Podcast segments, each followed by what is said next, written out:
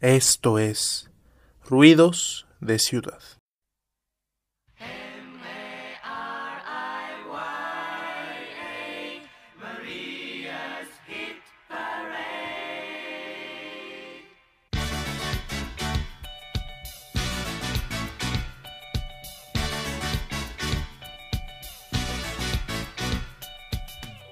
Muy buenos días, tardes, noches, donde quiera que esté, donde quiera que se encuentre. Mi nombre es Gerardo Farel y esto es Ruidos de Ciudad. Ya ha pasado pues un rato de que, desde que salió el último capítulo, como una semana, semana y media. Y pues ha sido días complicados, eh, no solo para en lo personal, sino también a nivel sociedad, podría decirse. eh, sí, ha sido días de alzas de casos, estabilidad de casos, en el caso de la Ciudad de México, de que hoy justo hubo un descenso de, o sea, hoy martes 23 hubo un descenso de, de 23 de junio hubo un descenso de casos de, hospitalizados en la Ciudad de México. Y justo hoy también hubo un sismo de magnitud 7.5 con epicentro en las crucecitas Oaxaca. Y se sintió de la fregada, pero justo pasó algo curioso porque muchas veces, bueno, en algún en varias partes de la ciudad hubo otras partes donde sonó después. Pero en en partes de la ciudad donde pues muchas veces se habían quejado de que ah, el sistema de altavoces no sonaba o sonaba después o justo en el sismo del 19 que sonó después o sea sonó como dos minutos después de que ya estaba el sismo. Eh, justo esta vez pues sonó o sea fue como el caso perfecto de que suena sales y te da tiempo de salir, porque dio como minuto, minuto y medio para salir y tembló. Y justo empezó leve y de repente, pum, pinche sacudidota de 7.5 grados de magnitud. Bueno, 7.5 grados de magnitud. Em, pero sí, ese fue el panorama de hoy de la ciudad. Hubo daños en pues, daños estructurales en los edificios. En la ciudad por lo menos no hubo muertos, porque todos se alojaron, todo estuvo bien en ese aspecto. Eh, sí hubo daños en un multifamiliar, en un edificio multifamiliar en el Vista Ahí está grave la situación porque hay varios de los que viven ahí que son personas de la tercera edad que están expuestas al COVID, porque sigue habiendo la enfermedad del COVID. Em, y en Oaxaca también hubo cinco muertos em, la zona del epicentro, en Salina Cruz, en toda esa zona hubo, muertos, incluso hubo un muerto de, de, Pemex porque en la refinería de Salina Cruz se cayó, y justo por decir no se cayó, y también hubo un incendio en la, refinería. Entonces fue una situación caótica hoy.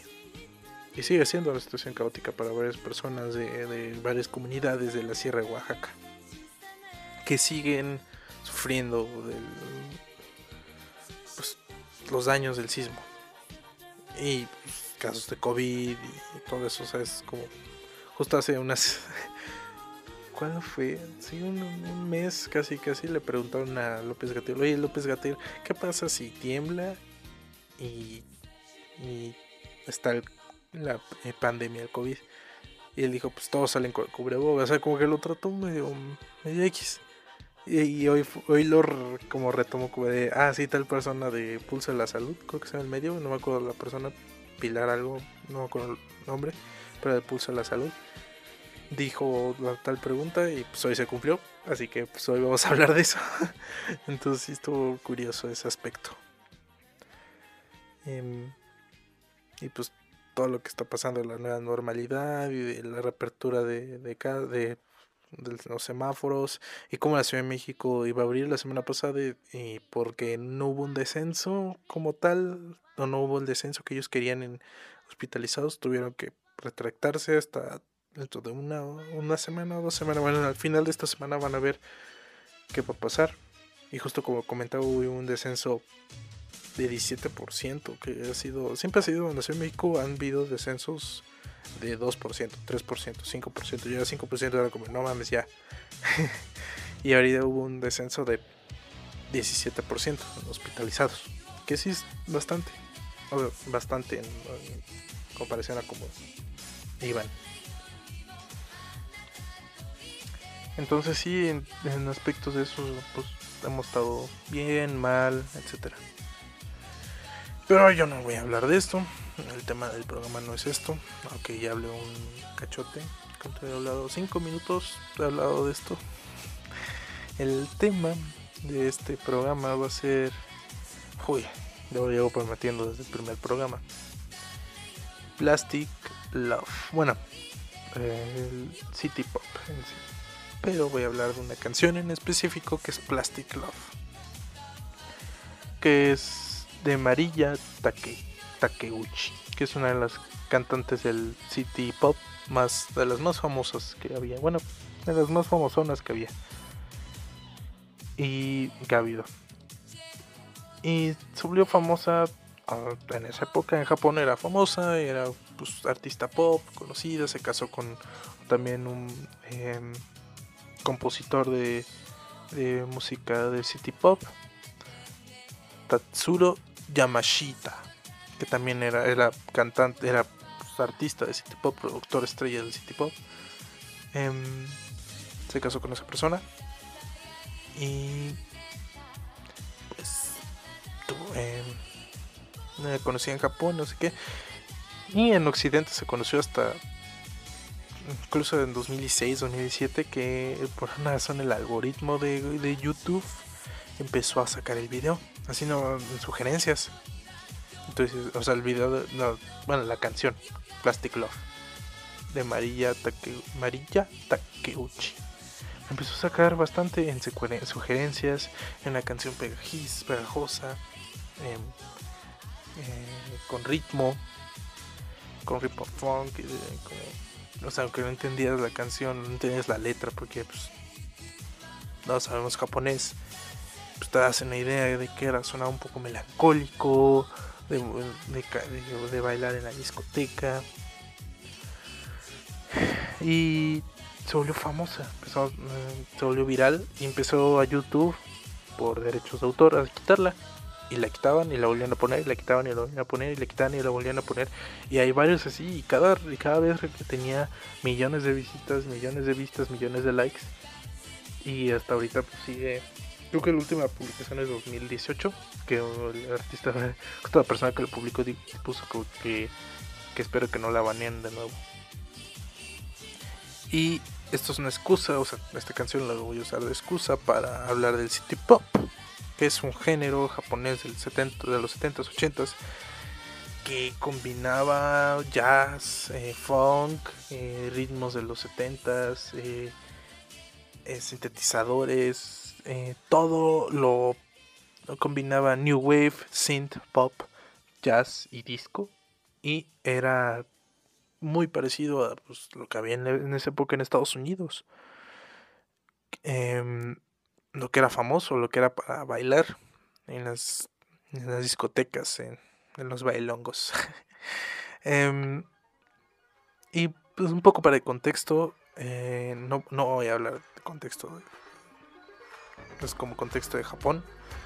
En 70s, 80s tiene, eh, ocurre un milagro, puede decir es un milagro, que es un milagro japonés, que es empezar, se empieza a activar la economía japonesa desde a partir de la Segunda Guerra Mundial y demostraba al mundo que Japón, o sea, Japón demostraba al mundo que si podía, que si salió de, ese retraso que, tuvo terminando la Segunda Guerra Mundial, y lo demostraba con productos, con cámaras, con infraestructura, con todo lo moderno. Decían como los robots venían de Japón, eh, todo lo, actual. Y Em, algo que destacó es su, su música y eh, su eh, el anime. El anime japonés en los 70s, 80s empezó a comercializar en Estados Unidos y en otras partes del mundo. Eh, surgió películas como Akira, que es una de las películas famosas. surgieron películas de, de Gundam, de Macros, que eran mechas, animes mechas. Y en música surgió el, el pues, sí, el género llamado City Pop, que ya explica un poco en qué consiste, en qué combina, es combina New Wave, de synth pop, jazz y disco. Y eh, esto justo eh, hice un artículo para, un, para el periódico escolar y para una materia sobre esto y yo comentaba que tenía paralelismos con la movida madrileña que pasó al mismo tiempo. Nada más que la movida madrileña también fue muy arraigada en no solo lo, lo, musical, sino también lo, ¿cómo decirlo? Lo, lo artístico en otro aspecto, lo literario incluso. Em, y también era cosas empezaba eh, la globalización eh, a crecer en esa época, en los 80s, y, eso hacía que varios ritmos que, o varios tipos de música que escuchaba en Estados Unidos, que era el funk, que era la música de negros, que era la música para bailar en la disco, del funky train, etc. Eh, también se escuchara en varias partes del mundo y varios artistas empezaron a recopilar, empezaron a usar para, para sí mismos. Em, en esta parte voy a hablar sí de este contexto y en la siguiente parte voy a hablar un poco más de la canción. Eh, pero sí, el contexto era este, que era los 80s, era época de bailar, época de, prosperidad económica, no solo para Japón, sino para todo el mundo. En, en México, ya es un caso personal, un caso un poco aparte, porque esa prosperidad económica es, tiene un entrecomillado muy grande y, muy sí muy grande porque pues desde fue cuando terminó el gobierno López Portillo que, empezó el gobierno de Miguel de Madrid y después pasó las crisis de, de esos gobiernos la devaluación del peso eh, la crisis del, del 85 el sismo del 85 que eso causó también una reapertura democrática del país eh, y varias cosas distintas en los 80s, 90s. Y eh, la promesa fallida de, Carlos Salinas de Gortari de llevarnos al primer mundo, de volvernos primer mundo. Eso fue lo que destacó en México en los 80s. También la música puede decirse que se retomó gracias a la reapertura comercial.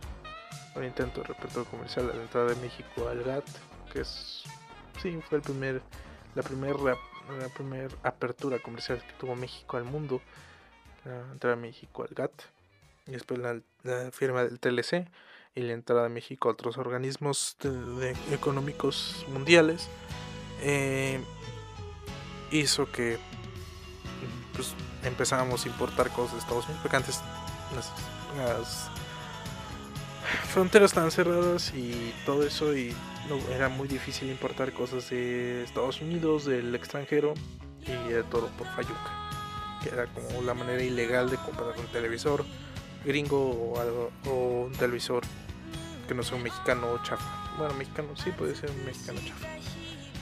Mm, y era un lío. Una vez mi papá me contó que, es que tenía que ir, irse a Tepito, él se lo compraba eh, saliendo tenía que también pagar doble porque era para sobornar al policía, porque saliendo iba, estaba la policía, porque pues, los policías no son pendejos, eh, pues querían su mordida, entonces tenía que pagar doble y los güeyes los guiaban, o sea, un lío.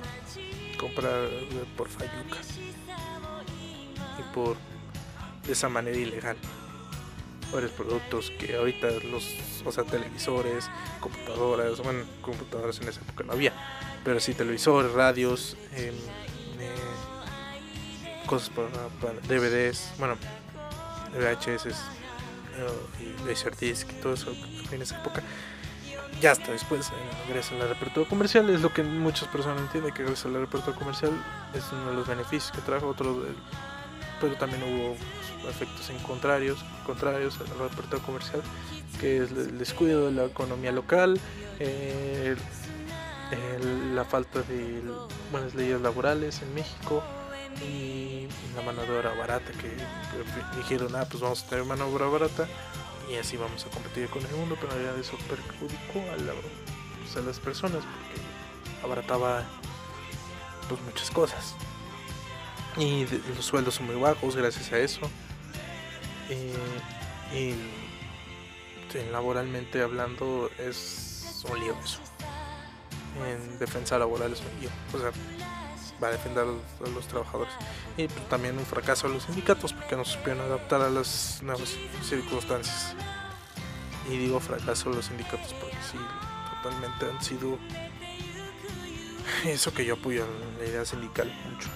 Eh, pero se han viciado desde hace tiempo se han viciado pero gracias a todo eso se han viciado ah y también la reducción paulatina del aparato estatal que empezó teniendo, o sea, en los 80 tenían el hotel presidente era del gobierno, eh, lavanderías, librerías, eh, eh, supermercados, televisoras, tenían de todo, o sea, tenían muchísimas empresas, empezaron a vender, a vender, a vender, a privatizar, privatizar, privatizar, privatizaron la banca, privatizaron el, telefonía, privatizaron un montón de cosas y vendieron un montón de empresas y pues al final se quedó el aparato estatal reducido a lo que era en esa época.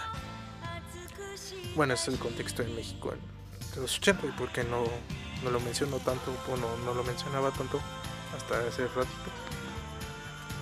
Y era por esa razón que México pues, en esa época estaba empezando a tener su reapertura al mundo, la reapertura comercial al mundo, y gracias a eso pues pudo, empezaron a tener varias influencias de, todo el mundo. Y eh, vamos a ir a nuestro primer corte, bueno, al primer y único corte. Eh, van a escuchar una gran rolita de la gran rolita que se trata de este programa, que es Plastic Love. Em, es una... A mí me gusta mucho. No sé, no es mi favorita del, del City Pop. Hay otras incluso la misma cantante que las voy a poner de fondo. Entonces van a escucharlas y, y, eso. Que esos también son buenas. Em, y de otros artistas que también son buenas. Em, pero esta es como la donde empiezas uno. Y eso voy a hablar de su influencia. O sea, regresando del corte, voy a hablar de en la segunda parte voy a hablar de la canción y su influencia en otro género más actual que es el, el Vaporwave y el Synth Pop. Que es, bueno, el Synthwave. Puede sí, Synthwave, Que es un género, son géneros más actuales. Géneros que se basan en, en, en lo retro. En la melancolía de lo que nunca vivimos. Podría decirse, es como una descripción muy bien de eso. Una escuchan esta rolita y volvemos.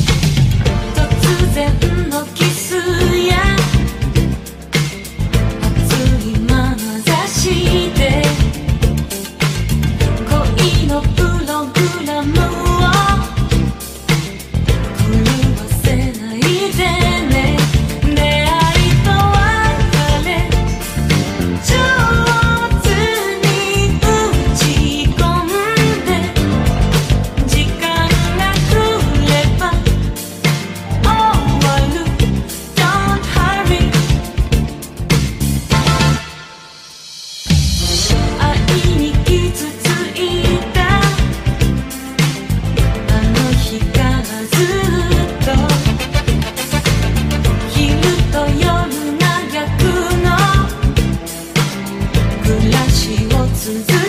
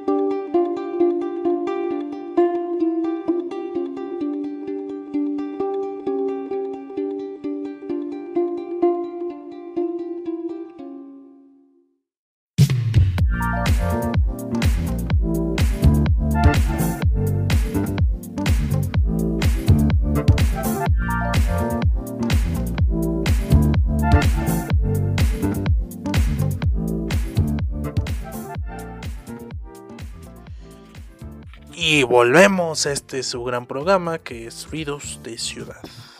Y eh, regresamos a hablar sobre pues, Plastic Love y el synth pop y el synth pop, bueno sí, el synth pop y el city pop en especial, que es un género pues citadino que ahorita se ha tomado relevancia pues por el vaporwave y el synthwave, que son géneros más actuales. Y un poco para hablar sobre para empezar a hablar sobre la canción, el 25 de abril de 1984, María Takeuchi saca Variety, su quinto álbum que marcaba el regreso a los escenarios después de ausentarse tres años, debido a que ella se dedicó más un tiempo a, pues, a su vida, a su vida personal, se ausentó tres años de, pero tiene una está teniendo una carrera muy muy famosa y muy relevante. Se ausentó un tiempo y tuvo en ese tiempo también se casó con Tatsuro Yamashita. Creo que también se embarazó o algo así. Y es eh, justo el productor y su esposo. Justo, justo este, este productor eh, se volvió muy famoso porque también produjo su disco Variety. Y el disco pues, tenía una justo tenía una variedad haciendo alusión al nombre tiene una variedad de, estilos de ritmos que hacen destacar un álbum de, este género con, otros géneros de esa época. Y Plastic Love era la segunda canción habla de justo habla de un amor plástico un amor que no destaca que es muy X que es que es de, la gente se enfoca más en la disco más la, la disco que, que en ese amor plástico y eh,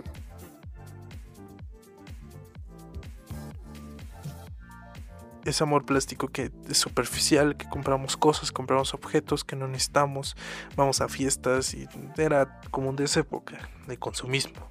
Y ya hablaba de un, amor sin, sin más, puede decirse.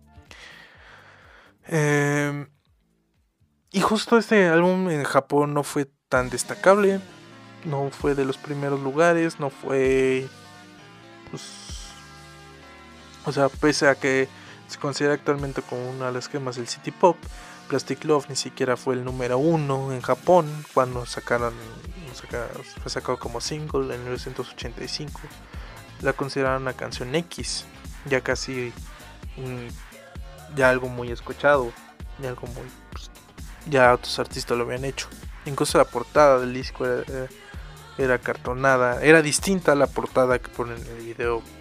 Eh, en el video de, de, de, mediados de 2017. Que después se explica un poco por qué lo retira. No era tanto por, por la canción, sino era más por la imagen que tenía de Marilla, Takeuchi. Y eh, Love Song fue su quinto disco. Después, antes de esto, incluso superó, o sea, en sí el disco superó de, de, los más vendidos eh, a Beginnings, que fue su, su, disco eh, después de cuatro años que había publicado. University Street, Miss M y Portrait. Esos discos son los que había eh, superó eh, las ventas y lo, famoso de ese disco en Japón. Variety. Y ya yéndose un poco saltándonos a 2017. Ese, o sea, se volvió famoso ese disco, la canción ni tanto, etcétera, etcétera, se dejó, se abandonó 33 años después, en 2017, el algoritmo de YouTube empieza a sacar la canción. La, alguien la publicó porque le gustó, le empiezan a sacar y se empieza a ser famosa porque te empieza a salir el algoritmo por tus gustos, por que dice, ah, te puede gustar tal canción si escuchas tal, o si te gusta el anime, o si te gusta lo japonés, te puede gustar tal, porque yo, ya así lo conocí. Yo no, yo no buscaba música música de Vaporwave. Bueno, sí me empezó a gustar el Vaporwave, pero no era por esa canción, sino para por, pues, por otras cosas. Y me salían por, por la música de anime y por, por eso. Y se volvió a empezar a volver famosa y empezó a, crecer y a crecer y crecer. Y de repente las retiraban de, o sea, por derechos de autor las retiraban, pero no era por la música, no era por, porque María Takeuchi después se dio cuenta y, y ya con que agarró la fama, pero no era por la música, era por la imagen que salía de María Takeuchi, que el fotógrafo que ya no recuerdo su nombre, era un fotógrafo famoso en esa época, tomó varias fotos, entre ellas una de María Takeuchi en creo que tomó varias de ella, pero una de las famosas que ella está volteando como con un traje y como sonriendo es la conocida del, álbum. Y ni siquiera era para ese álbum era para, para otra cosa creo que ni siquiera se publicó pero pues se volvió portada de la canción gracias a internet. Y el artista empezó a ver su, su foto que él había tomado en varios lados. Dijo ah caray como que mis fotos la están usando así y empezó como a retirarla por esa misma razón. Pero creo que después se dio cuenta y ya como que retractó. Em, el punto es que eh, gracias a esta que se volvió famosa de nuevo la música pues mucha gente empezó a escuchar el género y también eh, muchos artistas del, Vaporwave y del synth pop empezaron a retomar la canción y a volverla como icónica en el género, como Macros 8299 y el estadounidense Prim, Primscorp Virtual empezaron a retomar esta canción, empezaron a retomar detalles de Primscorp Virtual Enterprises. Empezaron a retomar detalles, empezaron a tomar canción, empezaron a tomar samples de la canción para sus propios, para sus propios remix de Vaporwave. Remixes nostálgicos, remixes justo el Vaporwave y el había otro género anterior, Ocean Wave o algo así. Empezaron siendo música reflexiva, bueno, música retom como muy curiosa. La, la canción más famosa de Vaporwave es de Prince Corp Virtual Enterprises y, es es una canción de, de Donna Summer de los 80 que, la, que le bajó la velocidad y la voz y se grave y es súper famosa. la voy a poner de fondo en el programa para que sepan cuál es. Si quieren, la, pongo un cachito ahorita.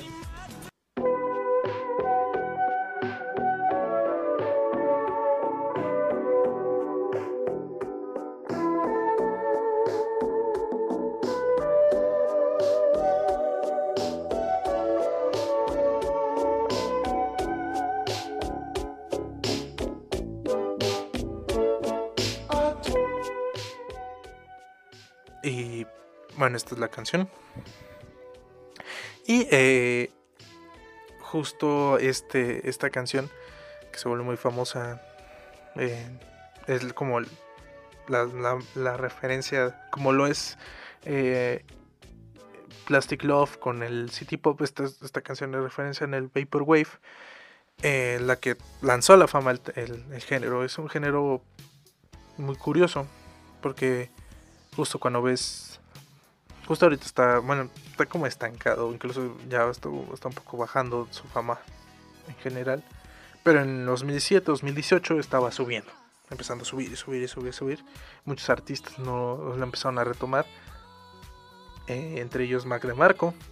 En, en su penúltimo disco, sí, su, su penúltimo disco, hay varias canciones muy parecida, muy, justo al final voy a poner una canción de, él, de, de Mark de Marco, y, y verán que tengo mucha razón. Em, y también el, el productor de el productor de Time Impala y que también produjo hay dos canciones de Rihanna, que una es un cover de una suya de, de Impala y otra es eh, propia. Bueno, propia, entre comillas, la produjo el mismo güey. Pero es súper vaporwave, eh, nostálgica, estética. Eh, y, eso lo vuelve famoso el tema y lo vuelve genérico, lo vuelve pues, no tanto underground. Y ahí se empieza a acabar la fama de los de las tendencias en internet cuando lo vuelven famosos y empieza la gente como a decir, ay, qué aburrido. Y pasa con el Vaporwave, pasó con el Ocean Wave, creo que se llama. Y tiene otro nombre. Y eh, el synth pop ahorita pues, es lo que está empezando a... que es parecido, pero pues, tiene sus detalles distintos. Que la música es un poco sucia, que la música es, es de bailar, pero es distinta, los samples están distintos, etc. Lo que es muy parecido. Y eh, Macros 8299, 8299, eh, es famoso, es mexicano, es famoso por agarrar muchos samples del, del city pop y de canciones japonesas. Eh, Prism Corp, Prism Corp y Virtual Enterprises no creo que no agarra tantos samples del, del City Pop, pero sí también es mucha referencia a él. Eh, y hay varios otros artistas. Eh, había otro, creo que es coreano, Jim, artista coreano, Jim o productor Jim Jae, Jim, Jim Jong, Jim Jung, no recuerdo el nombre, pero es coreano que también toma muchos samples del city pop. Em, e incluso toda esta fama que el, el, el vaporwave, el city el city, el synth pop, el synth wave están sacando ayudó a que María Takeuchi se relanzara. Incluso creo que hizo una canción de en japonés de las de Frozen, o sea, la versión japonesa. Eh, o de una de Disney, sí, creo que era Frozen. El punto es que Marilla empezó a salir entrevistas, empezaron a entrevistarla, em, sacaron artículos, eh, Noisy sacó un artículo diciendo que eh, esta canción eh, Plastic Love era la mejor canción pop en la historia, una canción que en su época ni siquiera tuvo relevancia, ni siquiera destacó de un disco que sí destacó, pero por otras razones. Y pasa mucho. La Monadicia también eh, fue un caso que es el caso como más relevante eso. Porque en su época, antes de que la robaran, era pues, una pintura más. Era ni siquiera la más famosa de Leonardo da Vinci que estaba en el museo. La más famosa era, creo que la del Hurón, y la Dama y el Hurón. Y había otras más famosas. Y eh, un día, alguien la, robó. Un un italiano la robó y se volvió famosa. Y se volvió famosa no por en sí, por esa pintura, sino también por la descripción que hizo, que hizo un, un, crítico de arte sobre esa pintura y la, la belleza con que la describía y, y, el amor con que la describía. Y pasa lo mismo con, con Plastic Love. Plastic Love no era famosa en su época, era muy irrelevante en su época. Y la, cómo la gente la, siente ahora, cómo la gente la ve ahorita, cómo la gente la, vuelve a postear y la vuelve a oír y llegan a esa canción y dicen, wow, me encanta, es una canción relajante, es una canción que mueve, es una canción bailable, es una canción funky. Y es una canción que, me recuerda a una época que ni siquiera viví. Ese es el punto del Vaporwave. Recuerda a nuestra generación, a los millennials y a los centennials y esa generación muy joven una época que nunca vimos, una época mejor, o que creemos que es mejor, los, los 80 que vemos así, eh, Volver al Futuro, vemos películas como... Eh, eh, varias películas como Ferris Butler Days Off, como Jurassic Park a los 90. vemos películas ochenteras que nos encantan, los Goonies, em, Stranger Things es un claro ejemplo de, este, de esta época que no vivimos, pero que la que quisimos vivir. Y pues no extraño esa época, sino se nos hace melancólico no volver a vivirla. Uy, me espantó algo porque algo se, se movió, se cayó. Y me espantó y estaba muy entrado y se cayó. eh,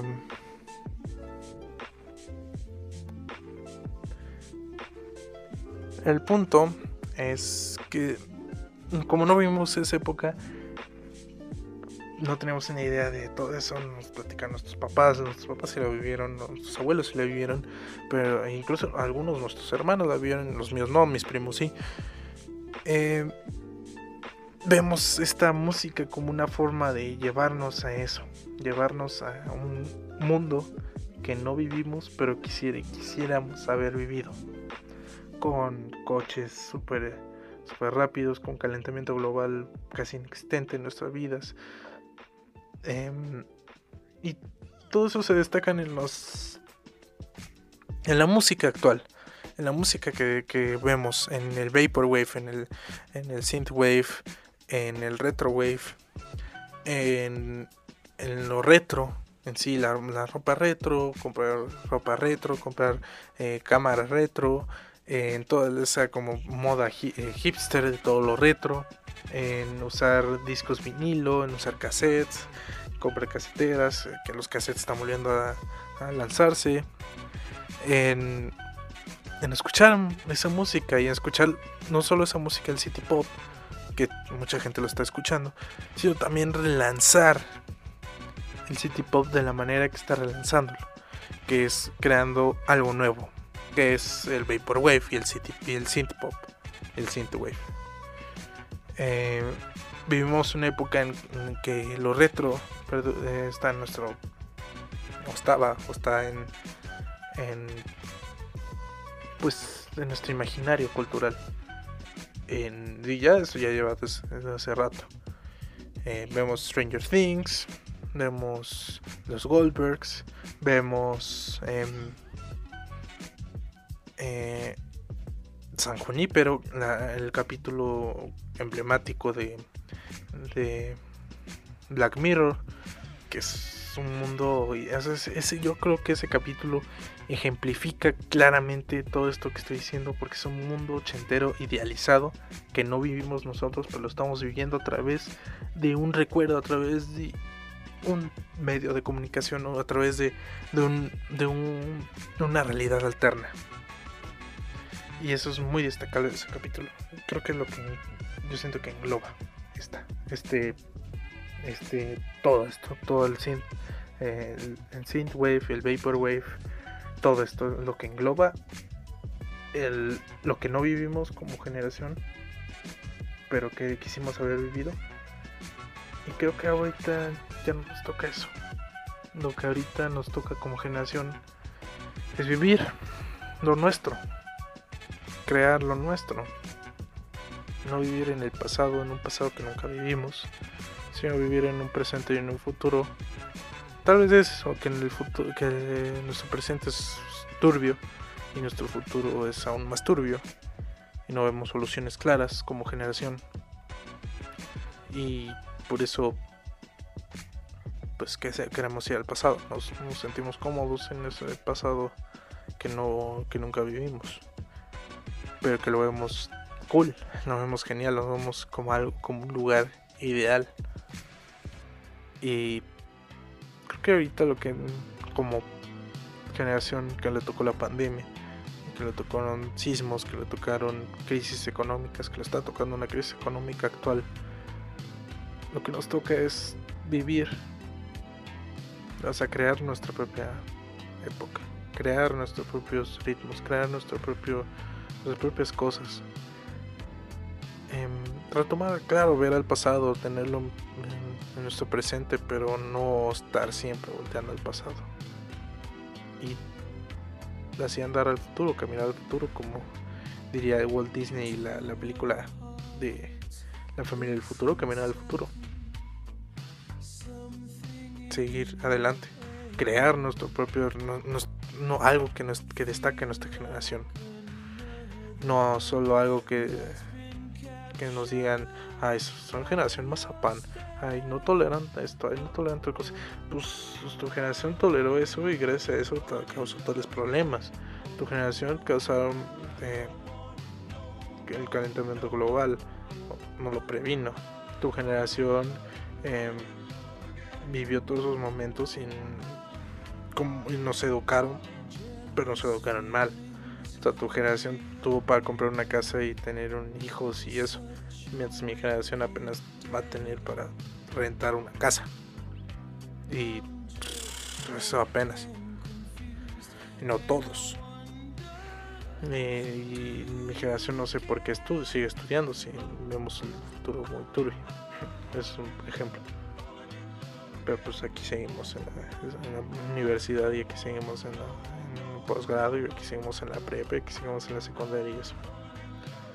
El punto es que nuestra generación debe de crear lo propio, pero también seguir volviendo al pasado y eso propio es el cambio, un cambio generacional importante que debe, debe de existir. En todos los géneros debe de haber un cambio generacional.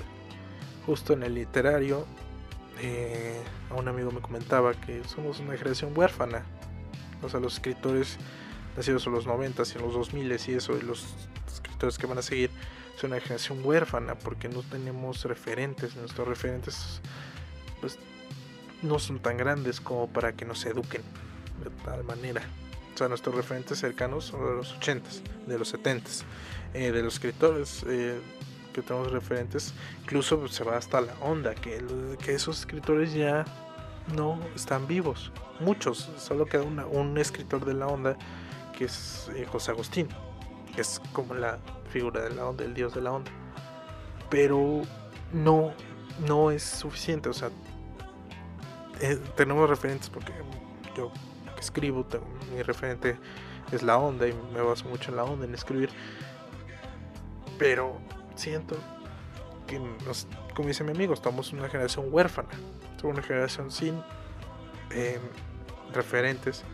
Y creo que nuestro punto es crear nuestros propios referentes, ser nuestros propios referentes como generación, crear nuevas cosas, agarrar cosas del pasado, pero crear nuestras propias cosas. Y siento que el, Vaporwave y el Synthwave y todo eso es una forma de crear nuestras propias cosas con el pasado, siempre y siempre referentes. Y el anime y todo eso que crecimos como personas, crecimos con eso.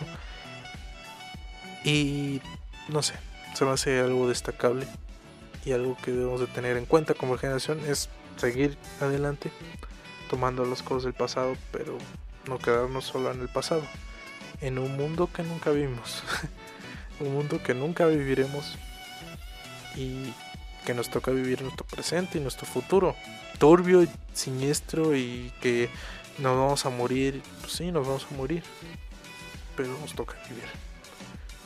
Una forma de cambiar nuestro presente es tenerlo en, cuenta, en consideración, tenerlo en cuenta, vivirlo y pues, buscar cambiar lo que, lo que está mal, ¿no?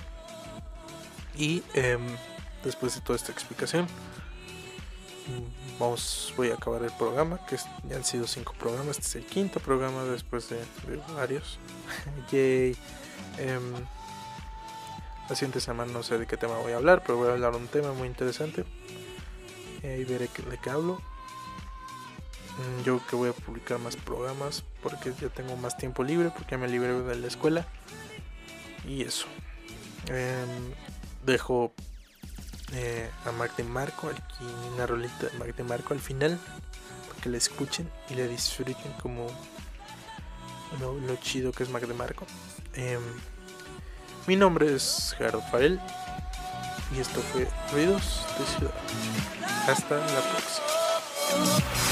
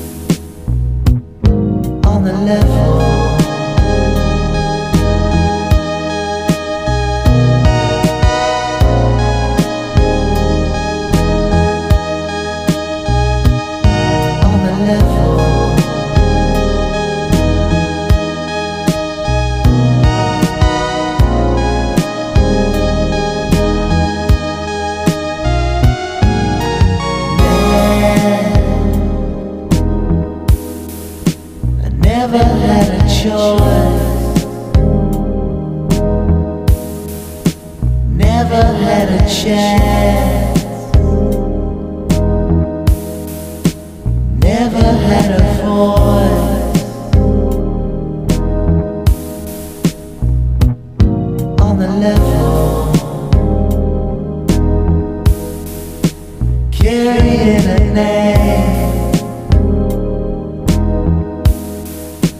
Fall onto my fire.